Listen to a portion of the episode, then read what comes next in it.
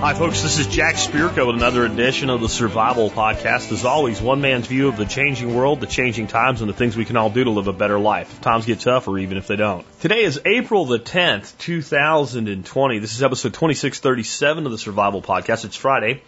And I do have an expert council show for you guys today. I've got enough content right now from the expert council to do another show next week. So we have at least two more weeks of expert council before I dry up. I could use some more questions for them. It might be a thin show next week if we don't get any more responses. So if you want to ask anything of any of the members of the expert council, remember how to do it. Email me, jack at the survivalpodcast.com place TSPC expert in the subject line, and then tell me who the question is for. Try to ask your question in a single sentence. Hit it, hit return a couple times, and then you can give all the details you want. But try to condense your question into a single sentence. That will let the expert counsel know what you're really asking, and they'll extrapolate from your details whatever they need. And then be as detailed as you want. Be very detailed if it's a complex thing. But what I've noticed is, is since I put this protocol in place years ago, those that follow it seem to be very satisfied with their answer. Because if you try to give details and then write your question into, into the details, interweave it into a narrative, it may not be clear what you're as, actually asking. You might not be clear about what you're ask, ask, ask, ask, ask, wow, actually asking. I got tongue tied there for a minute and I actually played with it a little bit to see how far it would go. Anyway, they, you might not know what you're actually asking. If you force yourself into that box, not only will you do a better job of asking the succinct question and that getting, getting a better answer, you'll also do a better job of assembling the details that are necessary to get you an answer. Trust me, I've been doing this for a long time. I am a professional.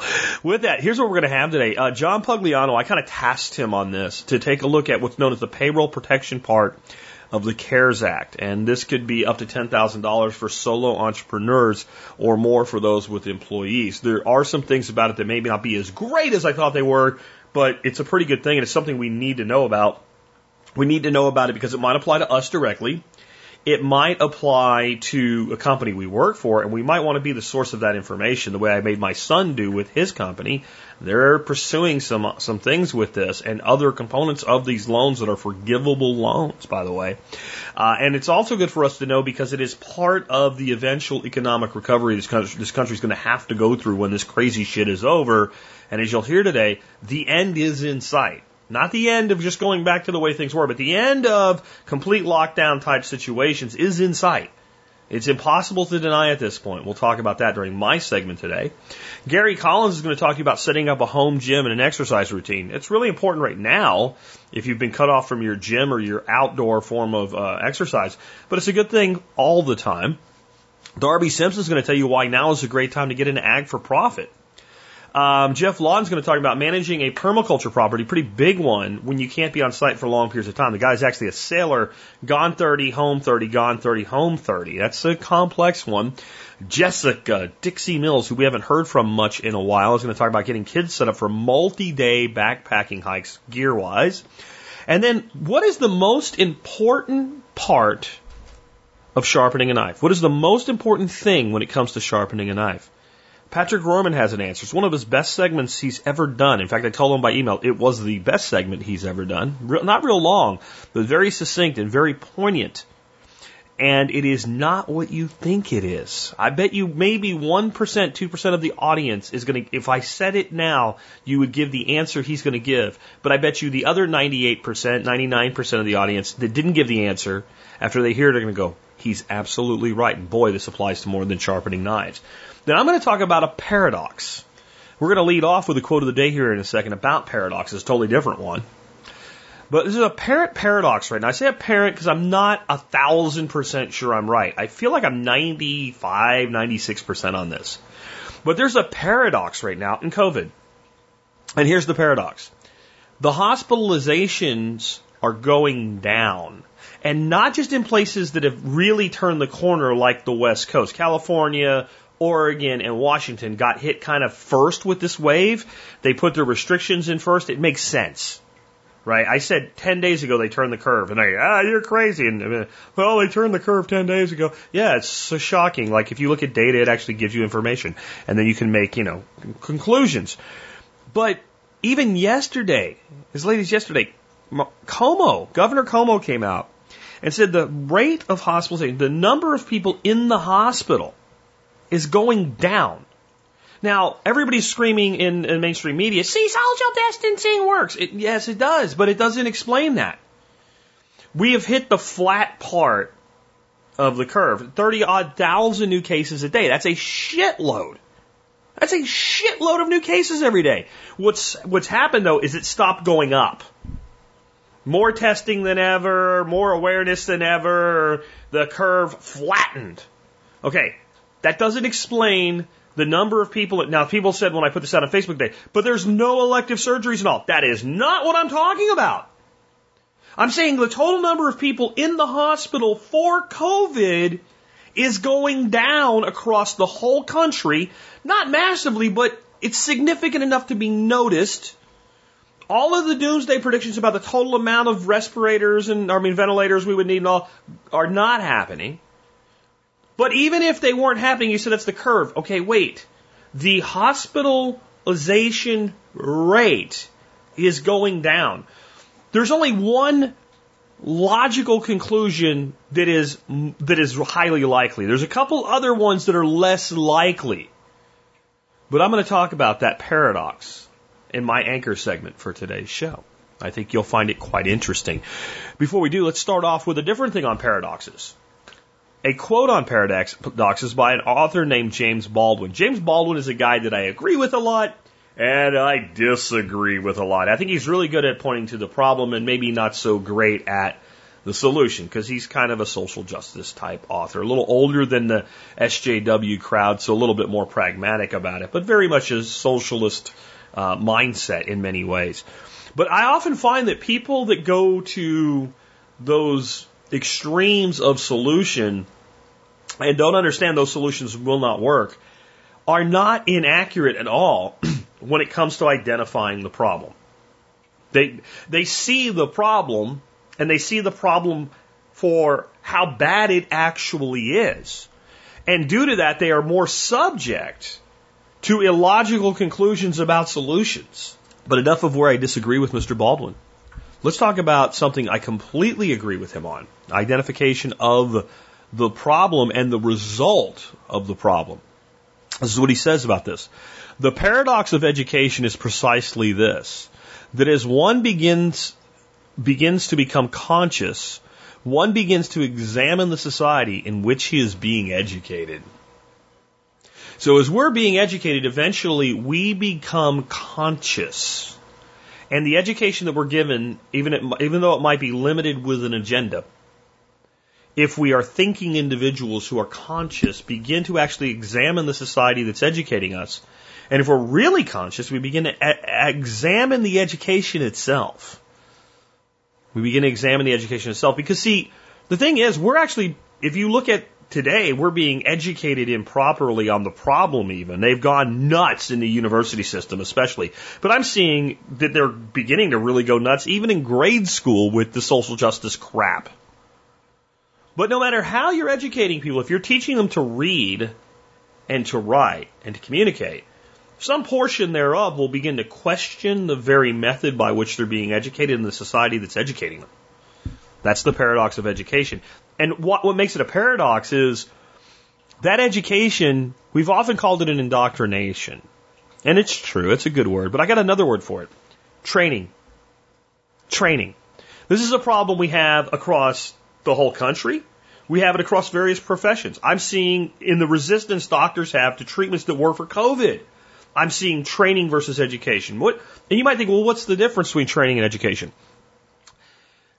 Training is to condition an organism so that it cannot help but perform the way that you desire it to. I train my dog. Sit. My dogs are so trained to that command that when I say sit, even if they don't want to, even if they decide to, res- to, to object to it in some way, you immediately see the butt begin to go down. And if I was more rigorous in that training, I could get them to the point where I could just look at them and they would interpret my intention based on my appearance and sit. In fact, I can do that when they're agreeable, but I could condition them to where they literally cannot help themselves. I have trained my ducks. Last night, about half of the duck flock was still out in the middle of the field instead of back at the coop getting ready to go in the coop for bed.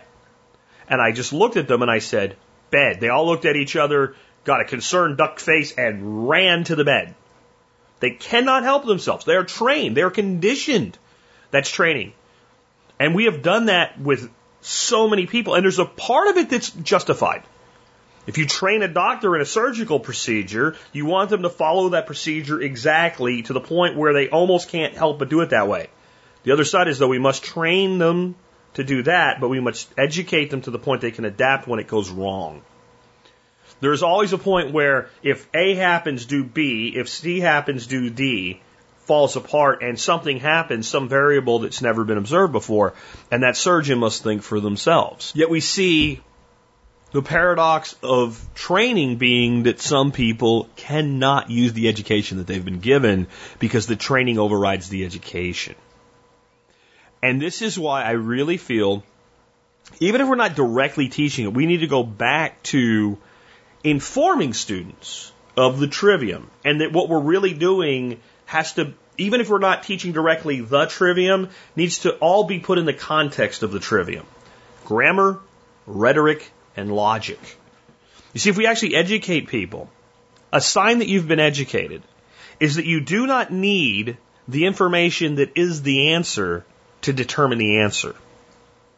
That if we take the knowledge you have already gained in the past, new pieces of knowledge, and apply logic to it, if we can use that logic, we can figure out the next answer. And we can, we can accelerate that because through grammar, through grammar, we can communicate in the written word or perceive the written word to add to our knowledge.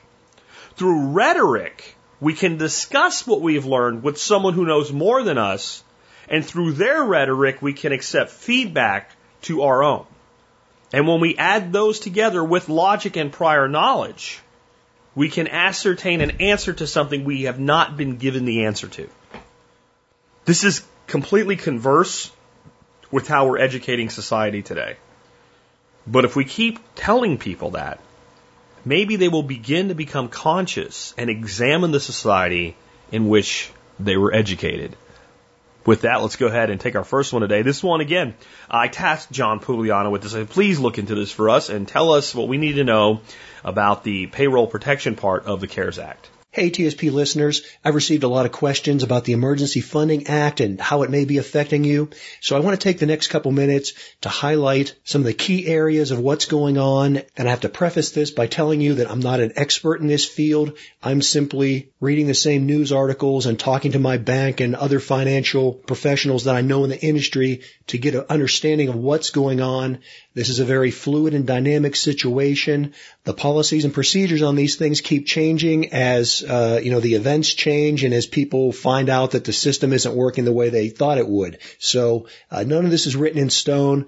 I'm just going to give you my understanding of what's going on. Uh, first and foremost, a lot of this has to do with tax deferral and so while the normal annual tax filing deadline is April 15th, that's been postponed until July 15th. So if you owe taxes and you haven't filed your taxes yet, you don't need to do anything.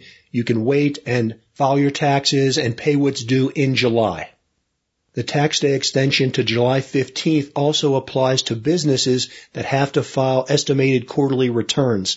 So your first quarter 2020 estimated taxes, which would have been due April 15th, are not due until July 15th.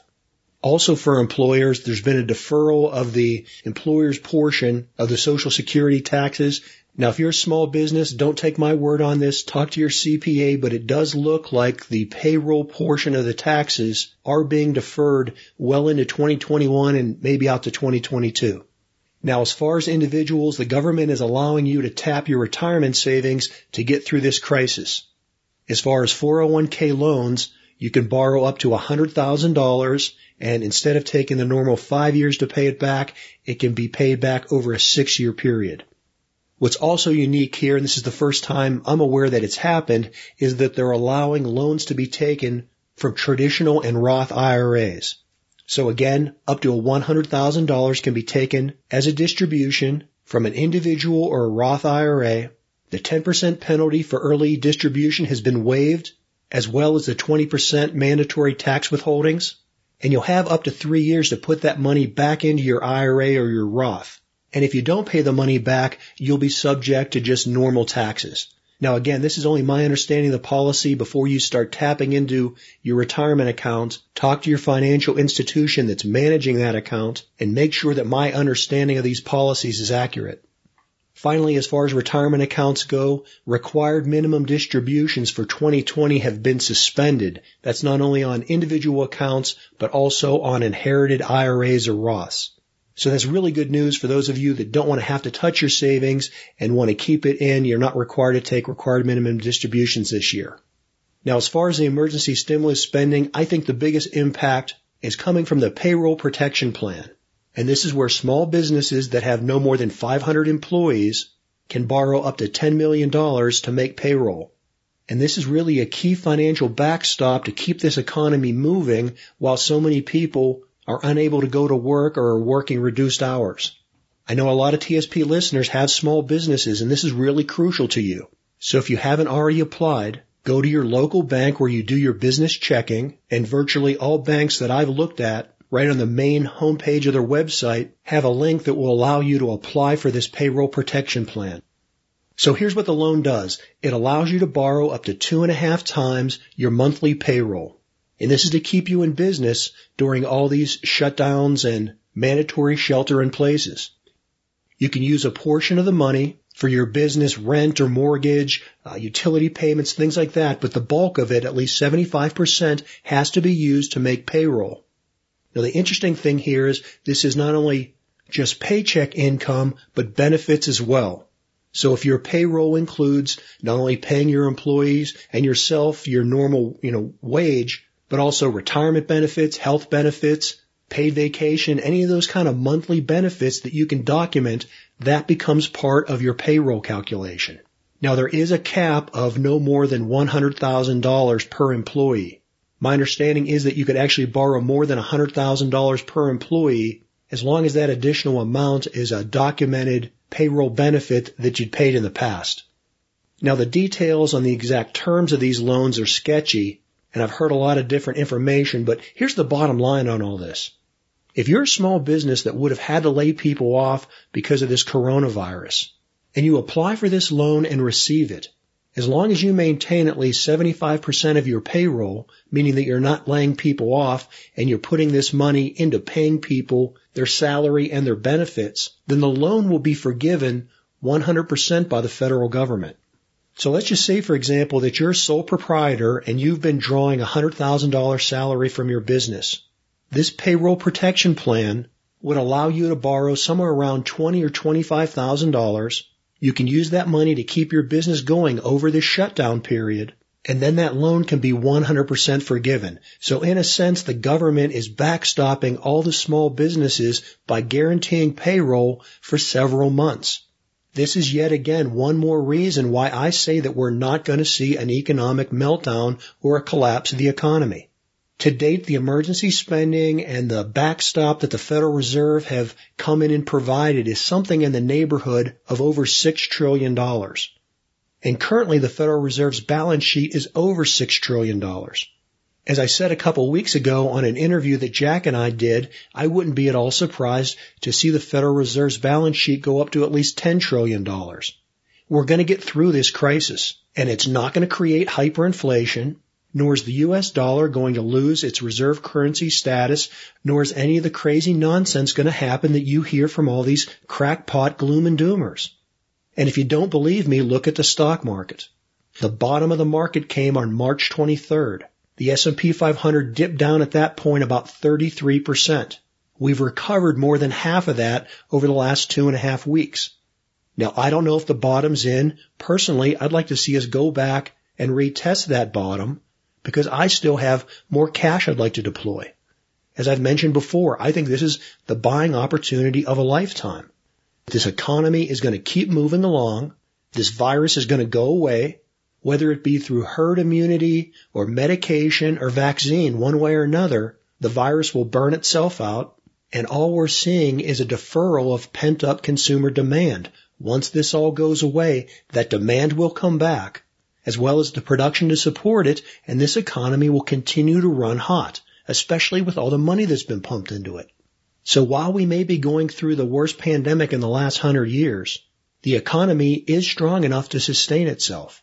And if you've been listening to Jack for a decade and you've been following along with his basic plan of preparedness, then to you this is not a tragedy. This should be an opportunity and a springboard to bounce back even higher once the economy comes back online and it will come back online. Well, hey, as always, thanks for your questions. This is John Pugliano of Investable Wealth and the Wealthsteading Podcast. Good stuff from Mr. Pugliano. Next up, Gary Collins on setting up a home gym. Question answer. Uh, this is Gary Collins, creator of thesimplelifenow.com, where I discuss all things simple living, health, wealth, passion, purpose, nomadic living, living off the grid, you name it. I talk about it, as long as it makes our lives better. So make sure to go check that out and also my new podcast, Your Better Life. Have a lot of good guests on there. I think you guys will enjoy it. I know some of you listen. I get the comments. Um, today I want to talk about, uh, again, with all this, uh, coronavirus thing going on and people having to stay home, uh, you know, I work from home, so it, not a whole lot has changed. What I want to talk about is people kind of losing their their track of health. You know, I, I'm a I'm a guy who goes to the gym. I, I like the gym because it gets me out of the house, little getaway. But I also have a home gym, so I don't religiously just go to the gym.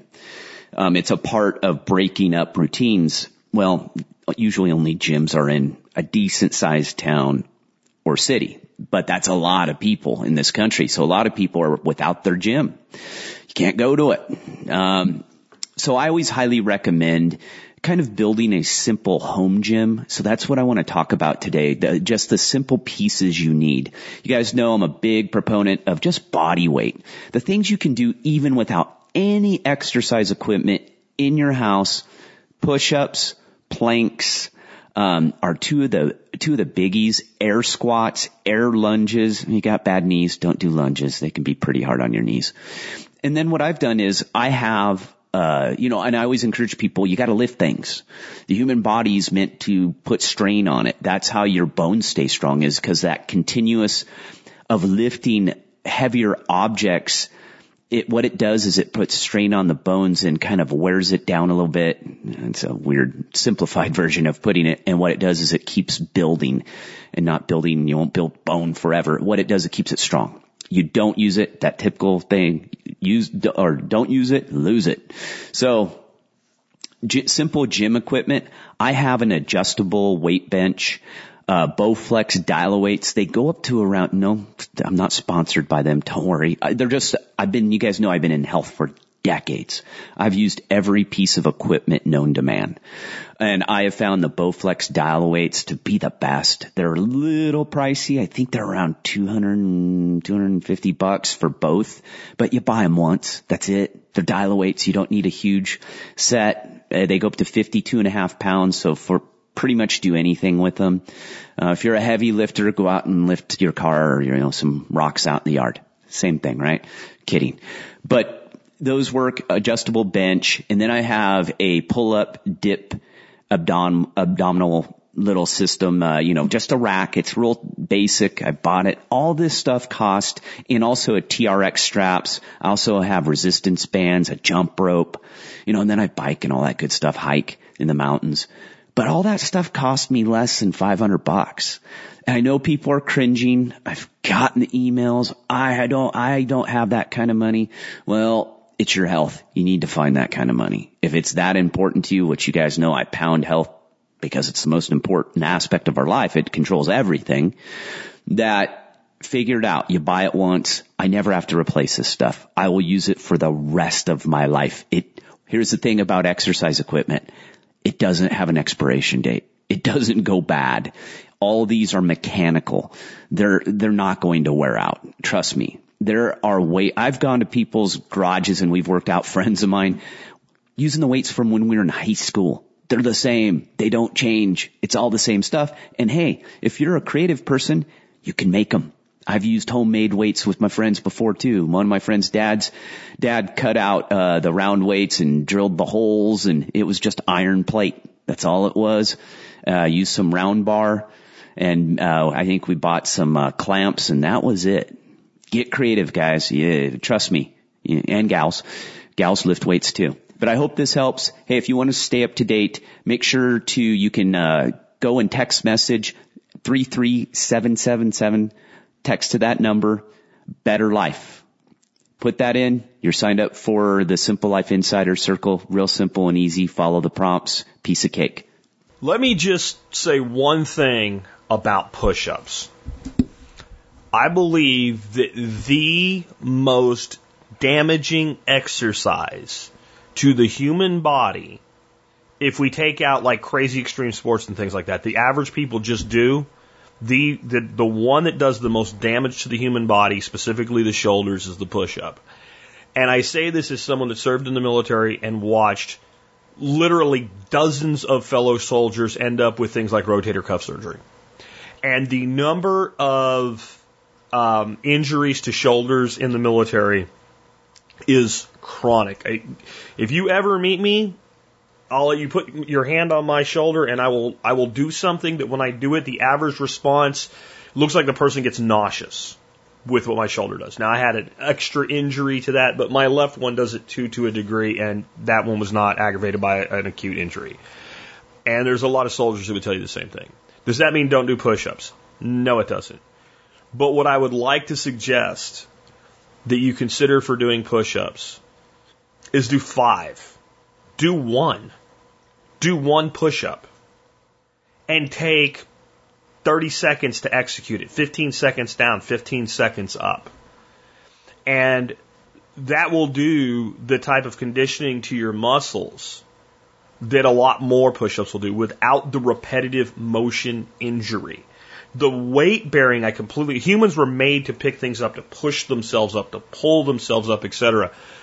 But we were not meant to go in the front leaning rest position, put our hands shoulder width apart, flex at the elbows, and go down to our chest 50 times in a row every day. That is not what the human body is meant to do. And I think any exercise done to significant repeti- repetitions the same way too frequently can re- can create repetitive motion in- injury. I think push-ups for the vast majority of people if done consistently will create repetitive motion injury. So I would prefer to see you do one, five, maybe 10 push ups very, very slowly and deliberately than 50.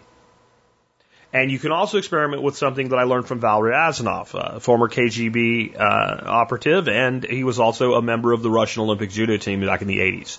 He was a trainer of mine for a while, and he taught me a, a, thing called empty lung conditioning, which can be done with any exercise. And it simply works as you take several deep breaths to fully oxygenate yourself and you expel all of the air from your lungs.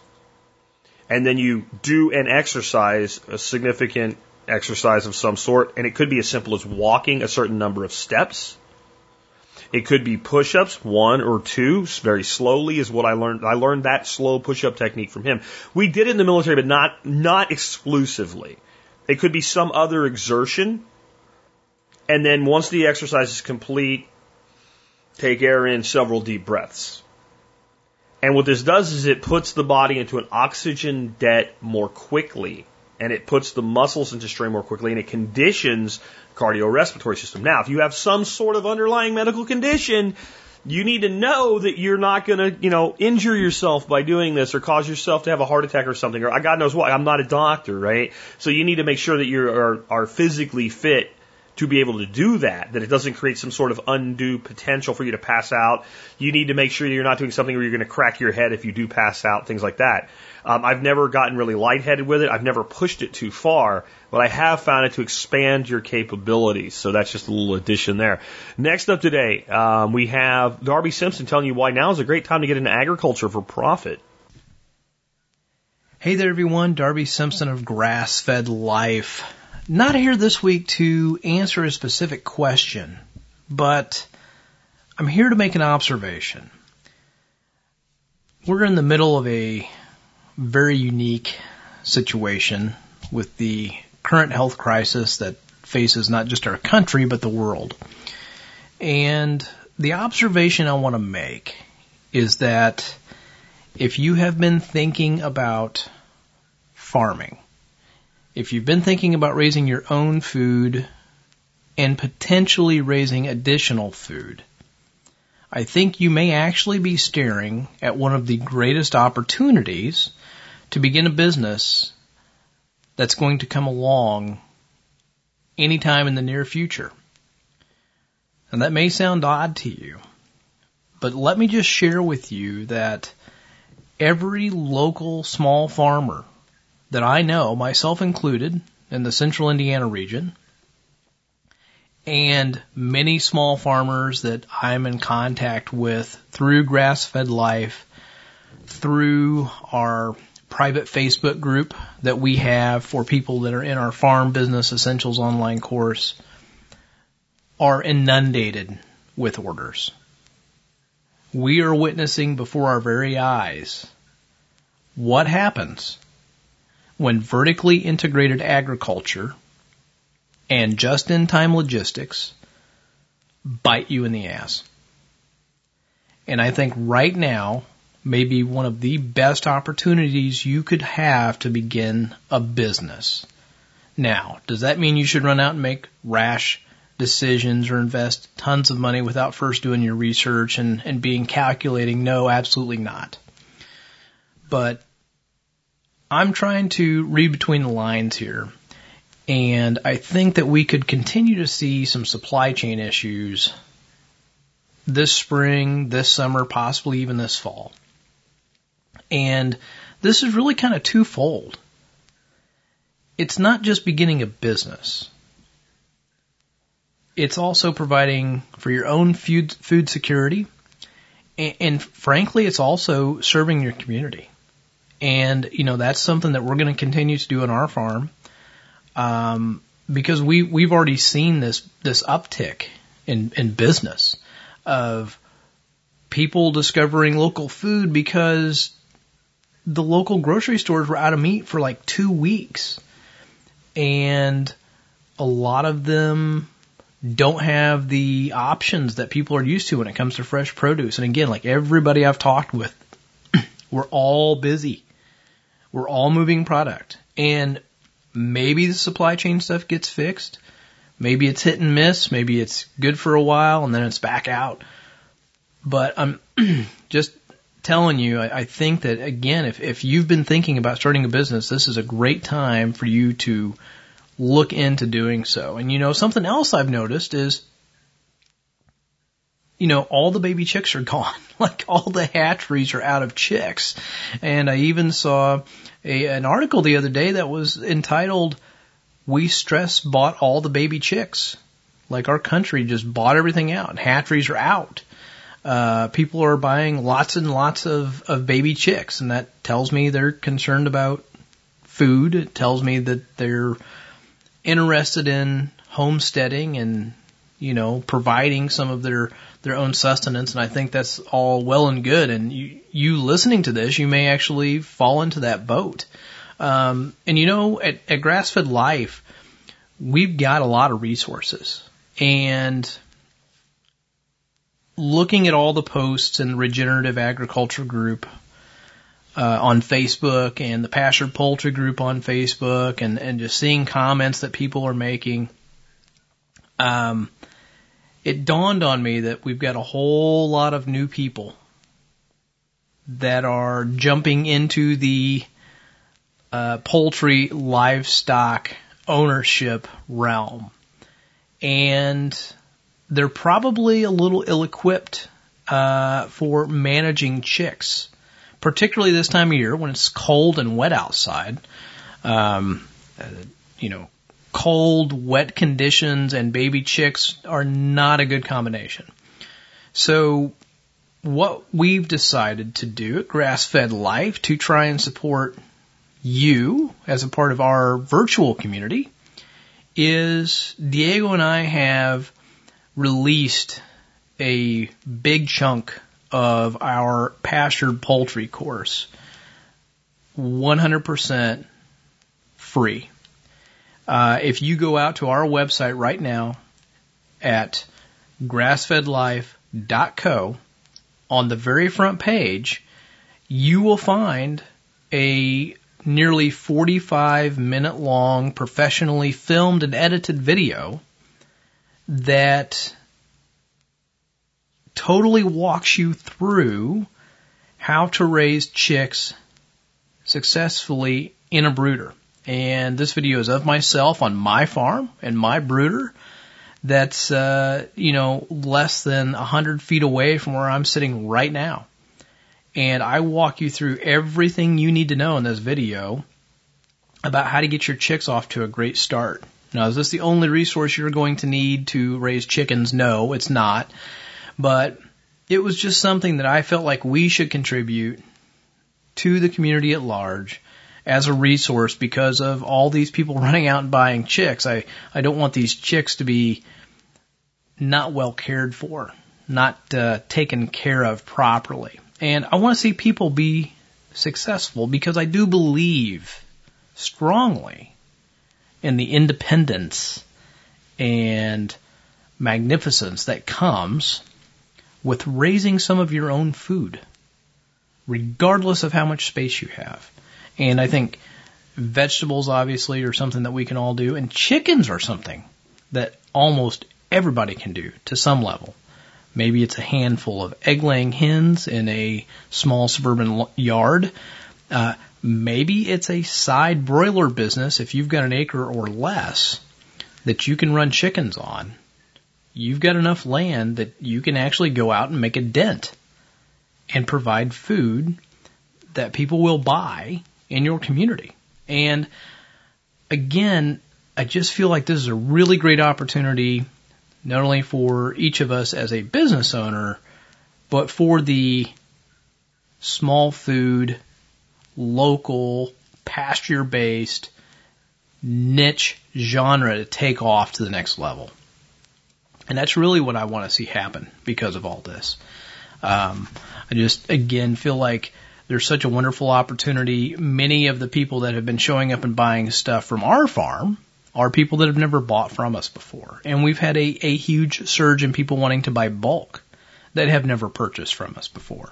So I just want to encourage you to look into this and maybe this is the proverbial straw that breaks the camel's back in terms of pushing you to the point of diving in and starting a pasture based livestock business.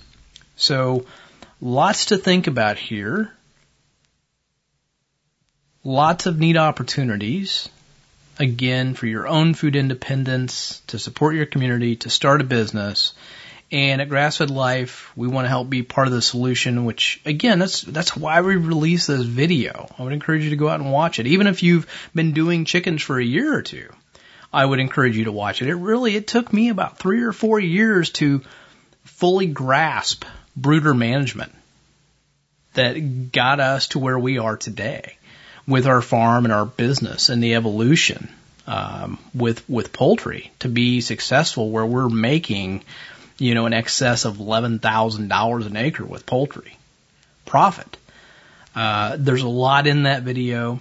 There's also a standalone podcast I did recently on brooder management that uh, goes along with an article that I had the uh, fortune to write for Acres USA, and you can actually read that out on their Eco Farming Daily website. Just search my name at the top, and that article will pop up. So, just some food for thought there, everyone. I, I hope you'll check out these resources. I hope you'll give this some consideration, and you know, check out all the podcasts and the other resources we have at Grass Fed Life. I really want you to check out that brooder video.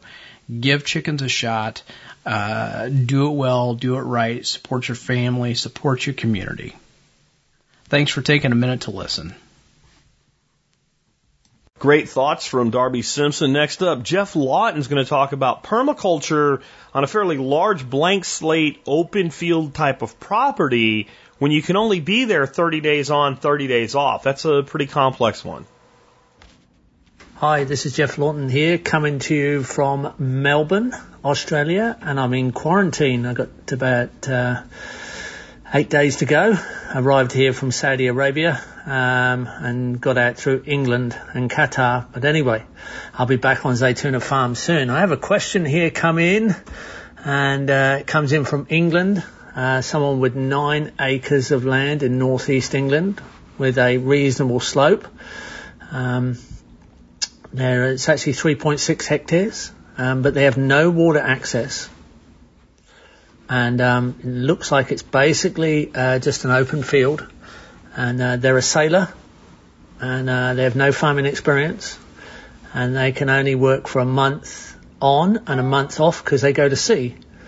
And um, they're asking um, quite a difficult question here, um, in that uh, how can they use the land that will benefit themselves and their family, uh, and perhaps, and it'd have to be a big perhaps, bring in additional uh, profit, um, but wouldn't need regular attendance, and they don't have any water supply. So um, that's going to make it kind of difficult to do any annual crops. And uh, you have a winter season and a summer season and long light in summer when your annual crops are going to need a lot of attention. Um, but the rainfall's reasonably good. So um, you don't really want to make it into a woodland or, or rent it out to somebody else. But what you could do definitely is as you have a reasonable uh, slope, not too steep, and you have pretty, pretty good orientation, you could start to plant uh, the north side, the east side, and the west side, leaving the, the south side or southeast side open to the sun, creating a nice alcove. Now you'd start off with hardy trees on the outside that were pioneers uh, to give you a support species for uh, long-term stability in long-term species, which could be long-term timber, um, and a long-term economy eventually, which could be sustainably harvested over time. But then once you have your um, once you have your um, outside tree belt uh, microclimate alcove created, you could start moving inwards towards the open space with food forest.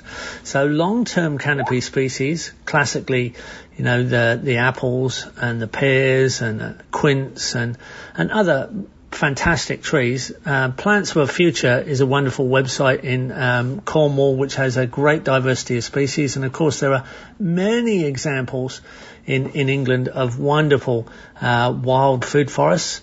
Um, Rachel's Food Forest in Ripon in Yorkshire is one of my favourites, which has a, a very, very um, unconventional wild maintenance scheme.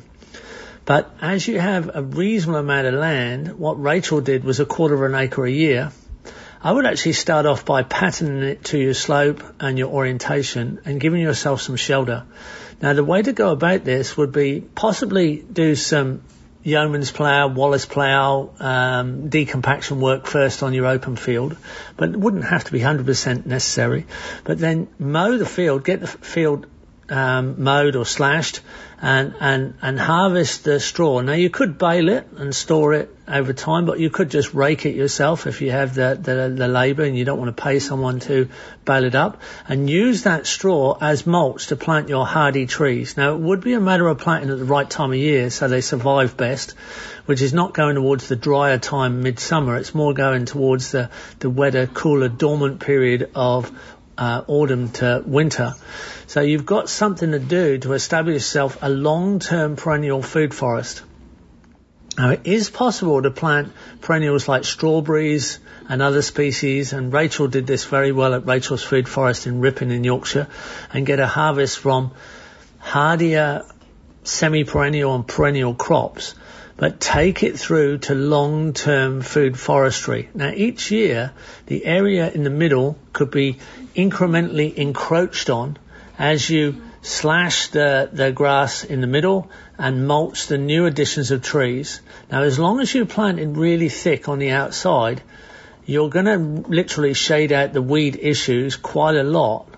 Now what Rachel did in Yorkshire there was she, she actually just cut once a year all her weed species, including nettles and brambles and blackberries and everything else.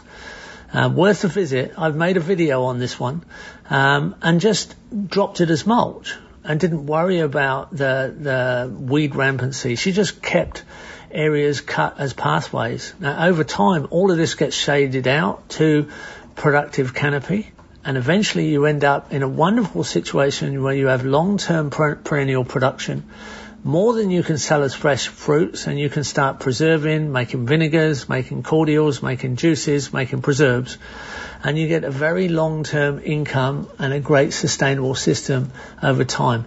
Now that does mean at the end you can leave an area in the middle open to the sun in full shelter where you can put in uh, a vegetable garden which is then in a very privileged position. So it's a long-term plan, a successful plan, a plan that ends up with permanent production indefinitely, and it will definitely work. So there you go. That's my ideas for you. Uh, that's a great plan, and I would expect nothing less from Geoff. I'd say the only thing that I can think of totally divorced from that, like a different way to go, would be is if you could get some sort of land overseer and to graze the land. That would be another way that you could vastly improve the land, especially if you had the um, the capital to put in enough infrastructure to fence, cross fence, or at least fence, uh, perimeter fence, and maybe cross fence into quarters and then use portable infrastructure within each quarter of the, the general land lay um, and then you could do tree planting with that as well. Um, that would be something that you need someone to oversee. The problem there is access to water. So um, you didn't say whether or not you could put a well in or something like that, or if you can put ponds in. So while not having access to water is one thing, not being able to create access to water is a totally different thing. So I encourage you, no matter whose plan you go forward with, to consider creating access to water. Of course, I don't know your local laws on things like that. There's places where it's almost legally impossible to build ponds, but generally not impossible to build swales that might create accidentally some sort of pond or some sort of spring that becomes a pond on its own that you can, you know, use the Mark Shepard technique. So one of the things that Mark Shepard teaches is somebody says you can't put a pond in. Well, What you do is you put swales in that cause water infiltration and you either wait for or predict the likely output that you would eventually get from the swales from a low-lying area downgrade of them where you would start to get water percolating out during your rain events. And then instead of excavating, you go in something with like a excavator and you turn the bucket upside down and you push as though you're like a giant pig pushing out a wallow and eventually you end up with a wetland. And then if anybody from the authorities ask about the wetlands, you say, I don't know, it just showed up. And they tell you, you better protect that. You better protect, you better let nothing happen to that. Okay. Right? There's all these ways around regulations and a good designer designs not just about around geographic and climatic restrictions, but bureaucratic ones as well. Next up, Jessica Dixie Mills on hiking for young people, specifically this case the scout, but I think this would apply to any of your younger folks that want to start hiking and backpacking and doing more than a day hike. Uh, with that, Dixie, take it away. Hey y'all, Dixie here from Homemade Wanderlust over in YouTube land. Today I'm answering a question from Marty who says, my 13 year old son is getting into backpacking through scouts. He is only 4'8 and 94 pounds, but he is super strong and determined to give this a try. We are looking to start slow on the Appalachian Trail with a 15 mile hike over two days, but he still needs gear to even be able to do that without hating it. What would you recommend for a smaller beginner starting out that he can hopefully grow into in regards to pack, footwear, and sleeping gear? Not looking to go ultralight as that gets expensive quick and I don't know if this will be something he continues, but I do want something quality that will last him through his youth, outdoor experiences, and maybe longer. Hey Marty, thank you so much for your question. A couple of things that I want to mention before I get into some gear recommendations. I don't know where you're from, but there may be a local outfitter near you that allows you to rent instead of buy. That way you don't invest some money into gear that your son ends up deciding he doesn't want to use again after one trip. If you have an REI store near you, I know they do gear rentals. If not, you can always purchase from them online or they may even offer rentals online. I'm not sure about that. Or there may be another company that offers rentals online. But if you do purchase from a store, REI is a good place to do that because they have a one year return policy on gear whether it is used or not. And I don't say that to encourage people to abuse that. Obviously, if you use something for up to a year and you like it, you know, returning it on day 364 just because you'd like to take that money and buy something else. I, I don't think it's fair, but this way if your son decides that he hates the gear or he wants to switch out to something else because something didn't quite fit him right, you have that opportunity. Now REI is not the cheapest place to buy gear. They do have some higher end brand names there. Honestly, it's, it's still not the super ultralight stuff and it, it's cost sometimes close to, to say packs, for example, some Osprey packs may cost close to what an ultralight pack does, but they do have the REI brand there that's going to be a little bit cheaper than some of those higher end brands, but not the cheapest, certainly, you know, not the lightest either, but again, you've got that return policy. Also, if you do buy gear and your son decides he doesn't like it even a couple of years down the road, there are a lot of used gear Facebook groups that you can definitely get on and sell the gear as long as it's, you know, gently used and not just completely trashed and get some of your money back on that. So that's always an option too. Now, if you're looking for the best price to weight ratio, good budget gear for folks who are just getting into backpacking that don't want to invest a lot, you can probably get a lot of it from China. Now there's a reason things made in China are cheaper than the cottage companies that that gear mimics here in the US. But when I've looked into building a budget backpacking gear list, the brand that, that has really seemed to get good reviews and I've used some of it myself and, it, and it's worked well for me. That's 3FUL gear and I've purchased mine on AliExpress.com. The pack that I used on my Camino de Santiago hike last year was $100 or so and was about 29 ounces. So a sub two pound pack for 100 bucks is not bad. Now I've got a $50 pack that I'm aiming to test out, but my through hike of the Pinhoti, which I'm supposed to be on right now, uh, was postponed, but yeah, I got a cheaper pack that was about 50 to $60 to test out. Same, you know, weight range. I wear medium. I'm 5'8 and 130 pounds, but I do think that a small would probably work for your son. If the hip belt won't tighten up enough, you know, to fit and, and sit on his hips in the proper position. You can look into, you know, adding some cushion. I've seen people do like those big, uh, sponges that you'd use to wash a car or something, put those, like tape them on the inside of the hip belt or noodles that people play with in pools and such. Um, that's just an idea. Hopefully you won't have to do that and it would, it would fit fine. Um, there is a tent option that I'm, I'm going to put all of these links in the email to Jack for him to put in the show notes. Um, but there's a tent. I know you didn't ask about tents, but if somebody's looking for budget gear and doesn't need a tent, there's 3FUL gear. Uh, the Lanshan, the one person is 28 ounces, about $110. There is a sleeping bag that Again, I have, I own, but have not gotten to test out. I do feel comfortable going out in the woods though because it seems quality enough. Uh, down sleeping bag, the Aegis Max is available on Amazon. It's $90, 19 ounces. Uh, the temperature rating, it'll depend on what temperature y'all will be enduring while out on this trip, but 52 degree comfort range, 43 degree lower limit, that is subjective and you can always, you know, use warmer clothes to sleep in. And then a sleeping pad that I would recommend not necessarily to side sleepers and stomach sleepers because when I used it for several hundred miles on the AT, my hips were kind of digging in the ground. But for a couple of nights and kids being resilient, there's a closed cell foam pad that's available on Walmart's, you know, online store for $17. And the great thing about a closed cell foam pad is you can trim it to your specific height.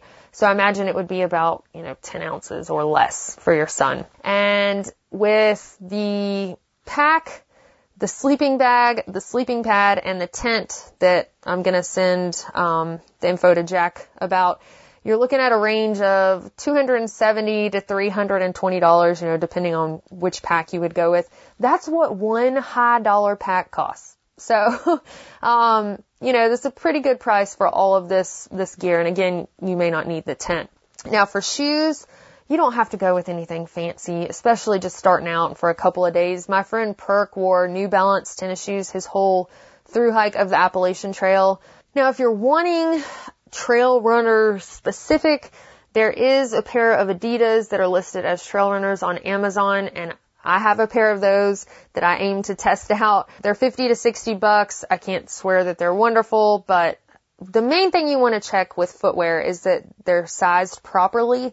So you want enough space between your toe and the end of the shoe. And the rule of thumb is the thumb test. And that's just to make sure you have a thumb width length between the tip of your toe and the tip of the shoe. And that when you lace up your shoe and tie it comfortably, not super tight or anything, uh, that when you tap your toe on the ground, that your toe does not hit the end of your shoe. And this is going to prevent your toes from bruising, your toenails turning black, and then falling off, because that can happen when you walk downhill a lot with your toes drumming the front of your shoe. Ask me how I know because I have lost some toenails. Anyway, I hope that this helps. This isn't me saying that this gear will definitely, you know, work for your son, but this is a good place to just kind of start researching and hopefully the links that I send you will be helpful too. Thank you so much again for the question. And if anybody's got questions on backpacking or vlogging and such, make sure you get those into Jack. And if y'all want to go over to the channel and check out one of my latest videos, I actually did something about how backpacking and prepping kind of collide. So if you want to watch that and then leave a comment uh, where prepping has kind of helped you for this coronavirus situation, I think that it would get a lot of people in the backpacking world kind of into the mindset of prepping. That's kind of what I was hoping to do to bridge that gap because these two communities actually do have so much in common. All right, y'all. That's it for me today. Thanks again. See you next time. And let me tell you, there was a laundry list of links from Dixie. I have put all of those into the show notes for today's episode for you. You can find them there and they're worth checking out. Next up, in what I think is probably one of the best segments Patrick Rohrman from MT Knives has ever done, uh, a question that came in from Nicole Sauce for him, another expert. And I encourage that. Expert councils asking other expert council members questions. I think that's a cool thing. But basically, what is the most important thing when it comes to sharpening a knife? And I bet you this is not what you thought it would be. Hey guys, this is Patrick Rohrman with MT Knives, coming to you today with today's expert council question of the week. Today's question comes from Nicole Sauce, the only supplier of Patrick Rohrman's Private Reserve, some of the finest coffee you'll ever have. Hey, thanks for the question, Nicole. Nicole asked, what is the most important thing about sharpening knives?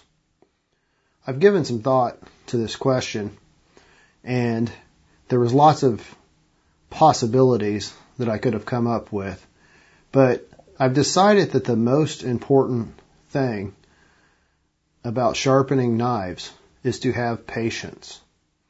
I've recently uploaded a short and a long video of me sharpening my personal neck knife out at the lake. The long version is 30 minutes long. The short version is about 10. You know, I've been making and sharpening knives for many years now, and I've spent countless hours learning how to sharpen a knife. And after posting that video, I realized what really separates a lot of people from being able to sharpen is having the patience to sit there and to do it properly. But, I mean, we see that everywhere. We see it when it comes to musicians and lots of other arts like playing music or painting a picture.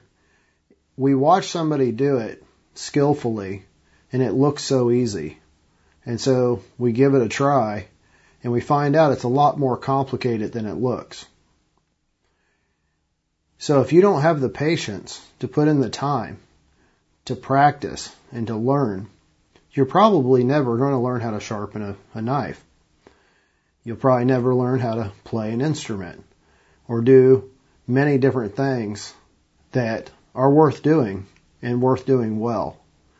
So I believe one of the most important things when it comes to sharpening is having patience.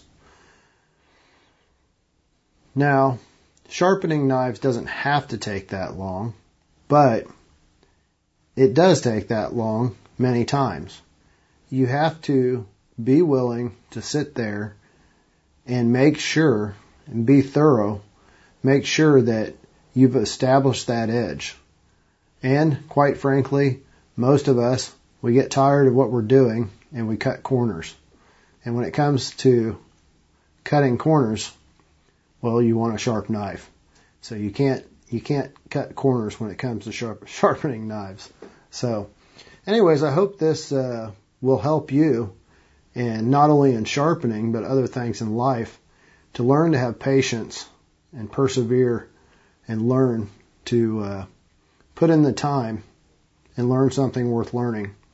At this time where we all have maybe you're quarantined, uh, I would like to encourage you to take the time that you have and learn something worth learning.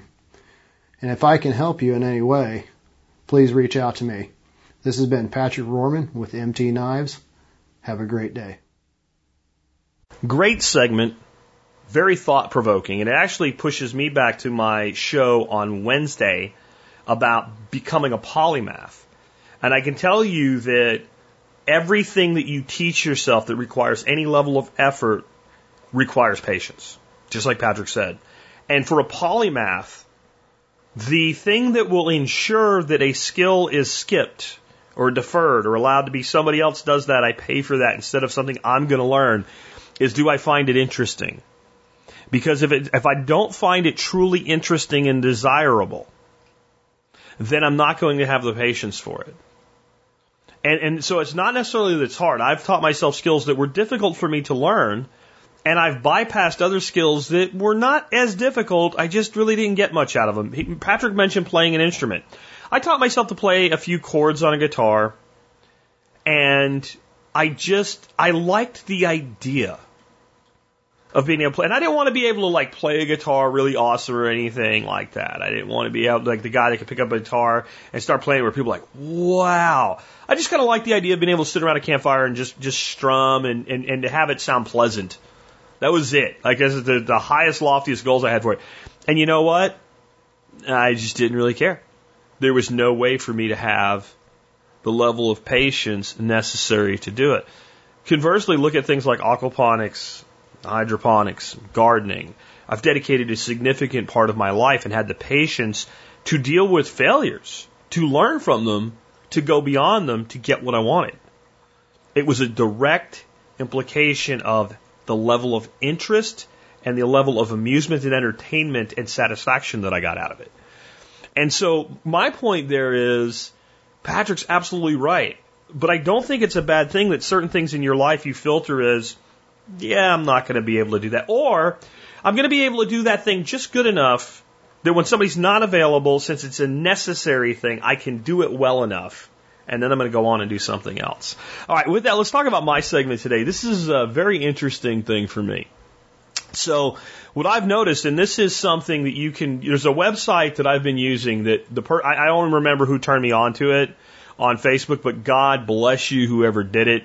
It's uh, a COVID-19 site from healthdata.org. The URL is actually covid19.healthdata.org, but I'll put a link in the show notes today uh, where you can find it. And you can sort by nation and you can sort by state in the United States and U.S. territories. And it doesn't show your daily case count. I have to get that information. I get that from Worldometer, and I do for Texas. I'm actually using the Texas official website to get the information because I trust it more than I do Worldometer. But and the macro Worldometer is pretty good. Well, what's happened this week is new cases of COVID went flat in the United States. We stopped having, you know, it's doubling every three days. Calm down. First of all, that was an exaggeration, except for a very short window of time. It's not sustainable as we've been talking about. But it was going up and up and up and up and more new cases every day. And like the last five days, it's been pretty flat. Hasn't started to decline yet. Well, that's what comes next is decline. But that's not part of the paradox.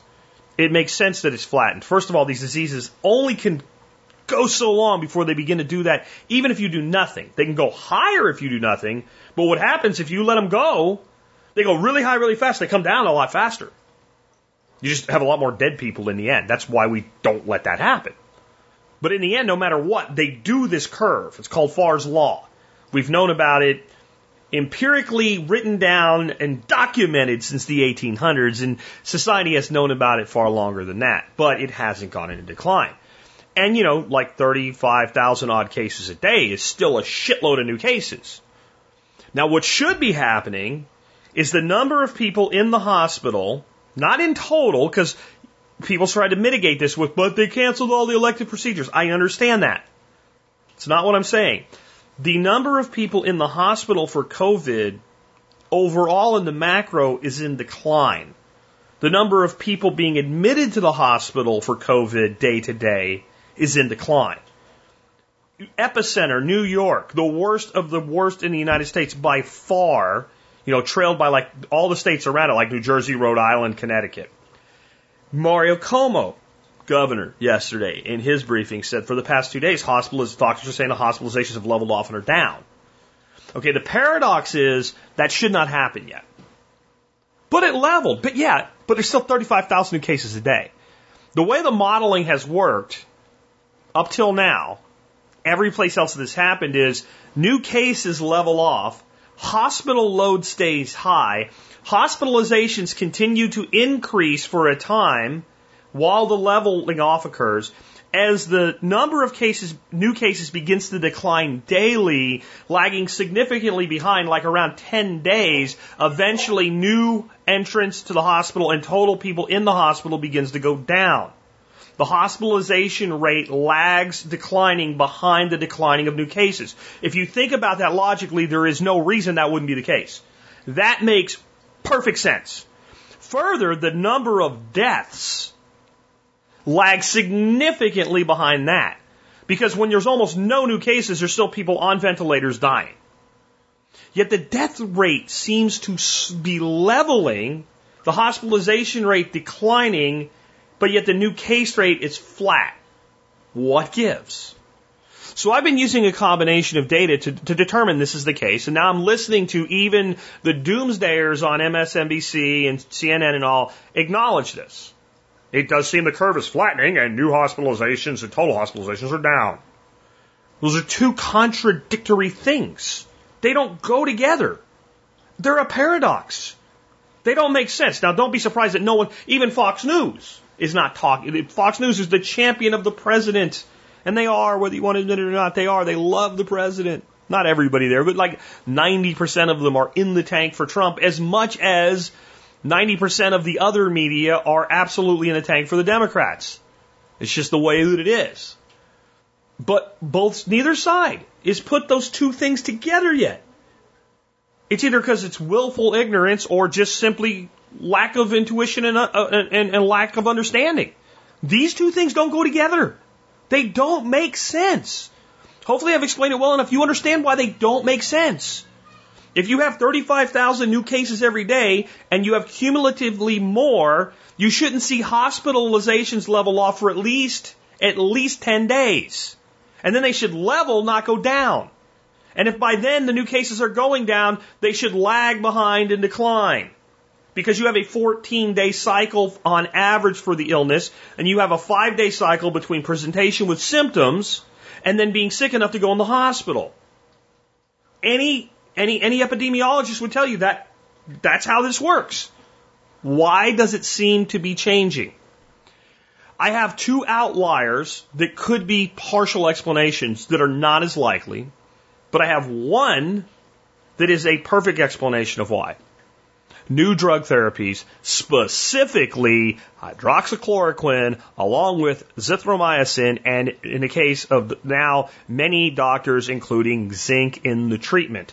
Not only thousands of patients being treated with it who are critically ill, but doctors waking up to freaking reality and starting to go, hey, you know, you're, you're significantly symptomatic. We give this shit to people with lupus all the time. If you had lupus, I would give it to you. Here, try it. And this coincides with I've gotten dozens of emails in the last week from various people saying, I'm a doctor, a nurse, a pharmacist. We're using it and we're using it earlier and earlier. I got an email yesterday from somebody that said that they work somewhere at some level within their state where they oversee this kind of thing. and that there were basically an ass load of doses coming into their state, brand new, right now, and being made available to doctors and being doctors being notified that they're available. So we know that's going on. There's other therapies being used as well, though. There's the combination of the HIV therapies. I haven't found that personally to be as encouraging um, as the, but they're using plasma therapies. More and more doctors are beginning to give very high doses of vitamin C to critically ill people because, well, it can't hurt and research says it might help. The only thing that I find that, that solidly rectifies the paradox is that we're keeping people out of the hospital and we're reducing duration in the hospital through the use of new drug therapies. And this is a okay. That's and that's it's a, that is a inference. I am I am ta- it's an educated hypothesis based on a lot of data. Okay, but a fact is the number one treatment using being used by doctors now, specifically in the five day window that I've been screaming about for four weeks, is hydroxychloroquine. We know that we have a global survey around the world that's happening. Okay, what are my outliers then? Okay, one, and this is something I've said is true of these viruses, but it just doesn't seem to have happened yet. These viruses, especially when put under pressure, evolutionary pressure, through things like social distancing and quarantine, tend to mutate toward the less lethal. And if, as they do that, they then can continue to spread and propagate better. So as the lethality goes down, they're able to spread more. That's why they do it. That's the evolutionary reason behind it possible, but it doesn't seem to be the case. If anything, the strain that came out of China went through Europe and mutated there and came to the East Coast seems to actually be somewhat more aggressive than the direct from the uh, China uh, uh strain that ended up in the West Coast. It seems, but that, there's a lot of reasons that could be, like, you know, health quality, diet, age of population of the Northeast. There's a lot of other reasons there. just population density as a whole. Uh, maybe it looks more lethal, but there's actually a lot more cases than there is in. There's a lot of reasons for that. We so there's more we don't see. So the the rates look higher, but it's possible. That's one outlier. Um, the the other outlier potential, and, and if I have to rank my outliers, I think this one is more probable than the first one of the virus mutating to be less lethal. However, I'm not sure, and I, I, think all three of these are playing maybe some role here, but I think the biggest one is the drugs and the, and the, and the new therapies, keeping people out of the hospital and clearing them from the hospital more quickly. But the, the, the other potential here is that this iceberg that I've been talking about that's shaped like a pyramid is much bigger than we think it is and therefore the curve is naturally happening faster and we're seeing the results of the top of that iceberg, that tip sticking out, more quickly disseminating itself and, and, and, retracting than we would think. And so what I mean by that is it is possible. I, I want to really emphasize what I'm saying here is I am going out on a limb with um, a guess here.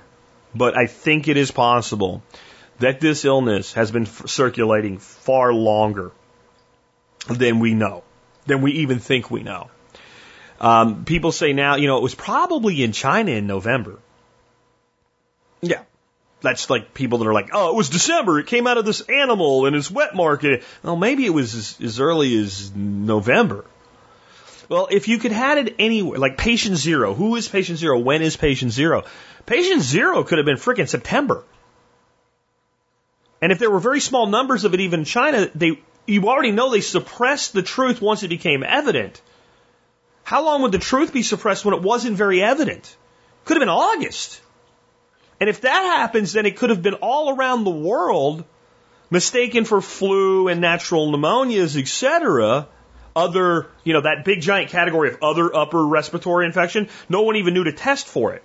It could have made its way around way earlier and it's taken this long because the number of people that actually get really sick is not something like 15%. The number of people that get really sick could be something like 10 or 5. I know that doesn't seem to make sense, but it, it, again, it could be the case. It could be the case that there's a huge number of people now immune to this.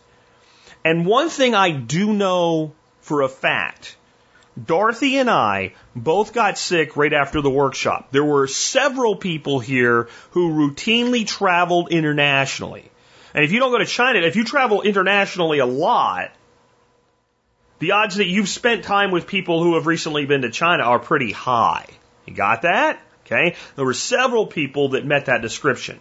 There's a couple that had had something similar to COVID before they got here.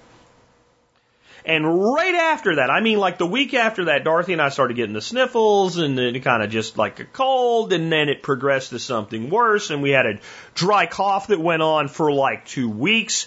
There was about a week to 10 days where both of us had labored breathing. It was like a walking pneumonia. It wasn't completely debilitating, but you did a little bit of work and you were completely tired and worn out.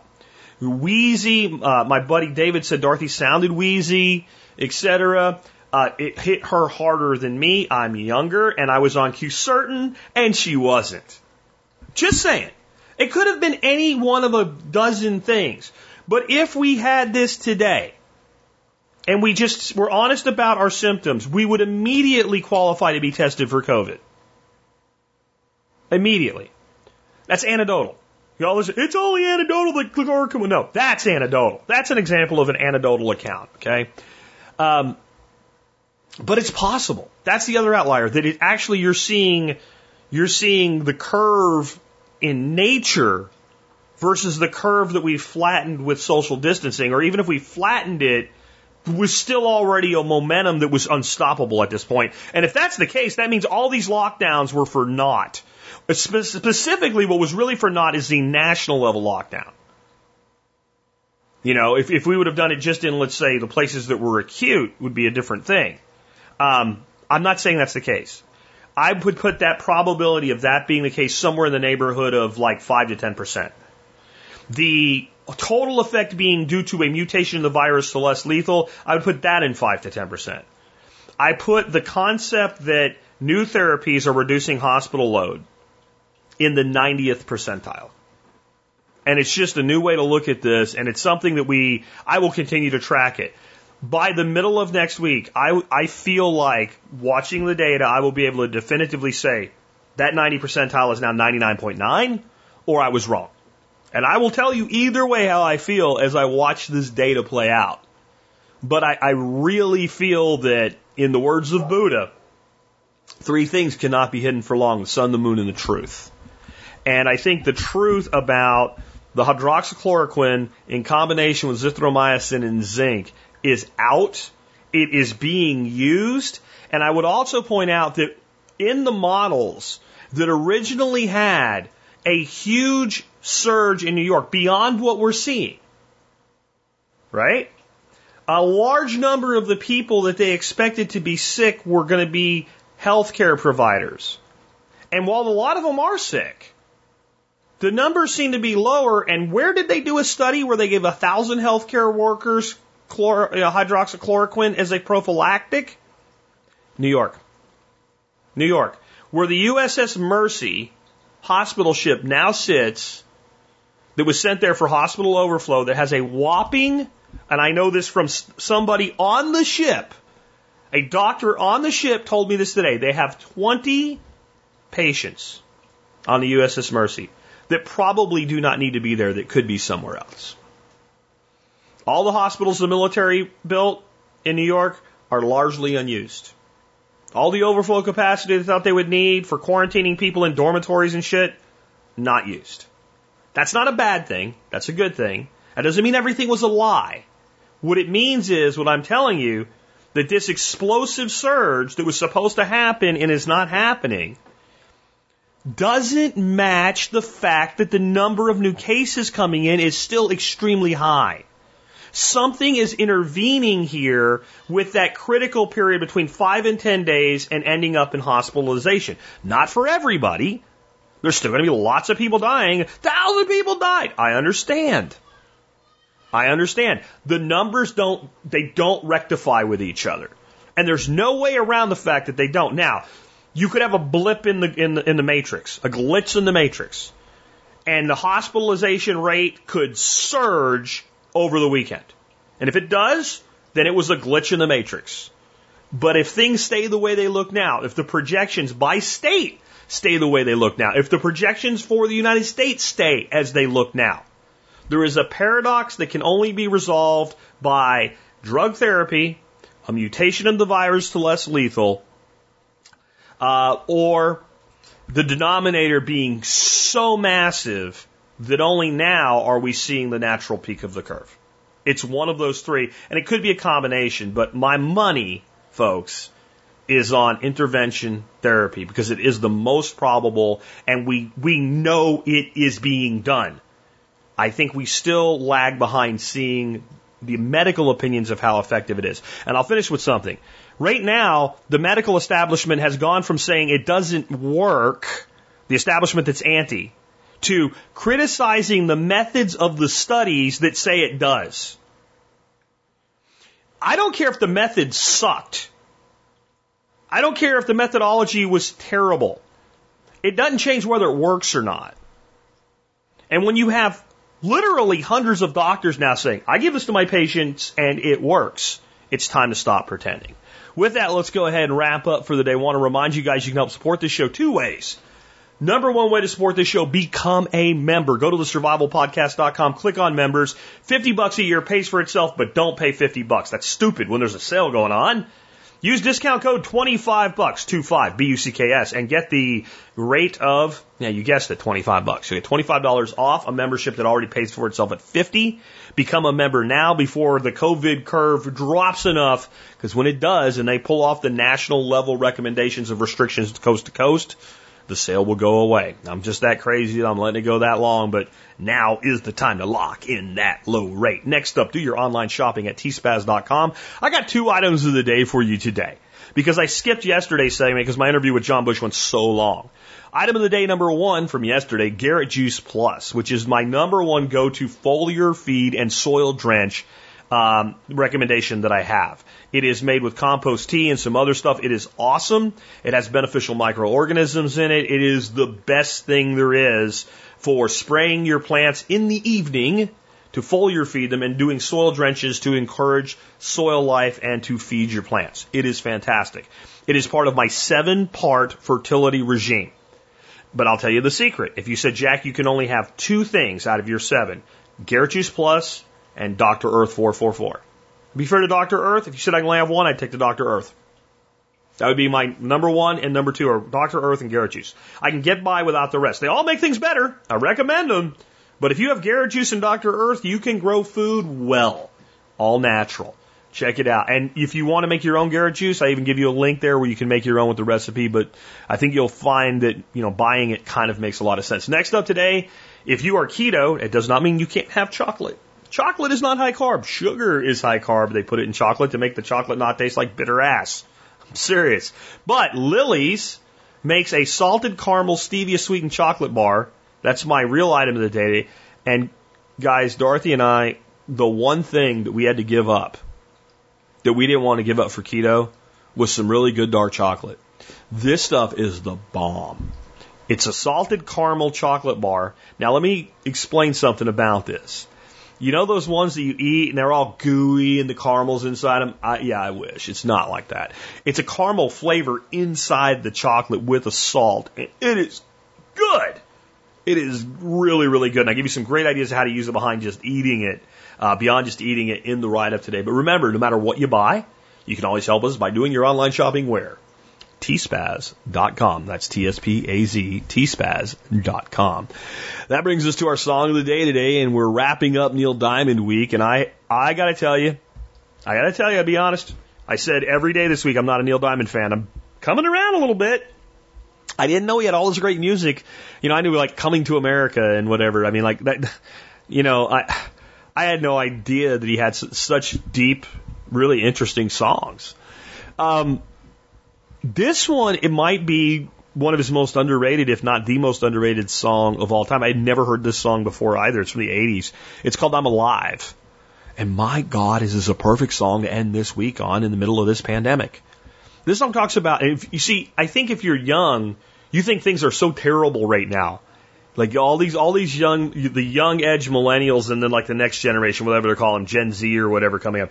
They they think that like the world's ending and uh, global warming is going to kill us all, and you know there's so much you know injustice and all. It's like man, if you grew up in the 70s and 80s, you saw you know the last vestiges of like open in the air sexism, racism, etc. I mean, massive, massive problems, and our air quality was ass well, I grew up in Jacksonville, Florida. When you went over the Matthews Bridge across the uh, the St. Johns River, your throat burned in the back. And there was a bridge that was a little bit higher and down the river called the Hart Bridge. I'm sure it's still there. And when you went over that one, it you felt similar to how you feel if you get a little bit of a mace in your face spraying. Like if you get like not direct spray, but like overspray where your eyes burn and your throat burns and you can barely see. That was the daily air quality in Jacksonville, Florida in like 1982 when this song was written. And this song conjures up a bunch of that imagery. But his response is, every day a new kid's born. And I'm alive. I'm alive and I get to do things. I get to make a difference. I get to be part of all this. It's so easy to get down right now. Like I said, we see the flattening. The light at the end of the tunnel is in sight. One thing you have to understand about that, you can see the light at the end of a tunnel from way, way, way before the end of the tunnel. But as long as you're moving in that direction and toward that light, the end is in sight. This is going on, but guess what? You're alive. You get to get shit done and you get to do the things that we talked about in today's episode so that when you come out of this, you're better for it. There's a saying about going to jail. You can do the time, or the time can do you. Collectively as a nation, even those of us that kept our jobs, our lives changed dramatically in the last two months. We're doing the time if we're smart, or we're letting the time do us. Screw that. I'm alive. So are you. I can fog a mirror. So can you. Your mission is not done. Make the most of your dash and be ready for when this ends because, folks, this too shall pass.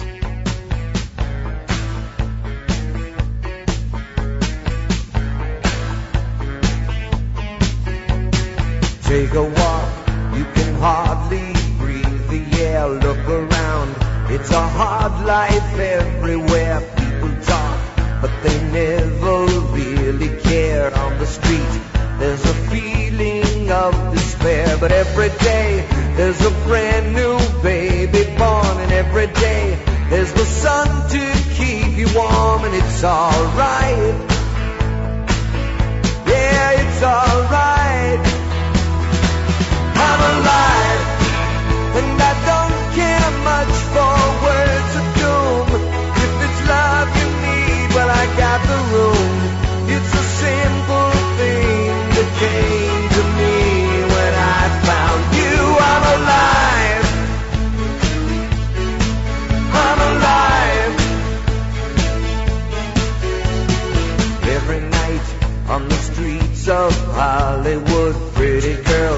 Come to give you something good. Love for sale. It's a lonely town at night. Therapy for a heart misunderstood. But look around,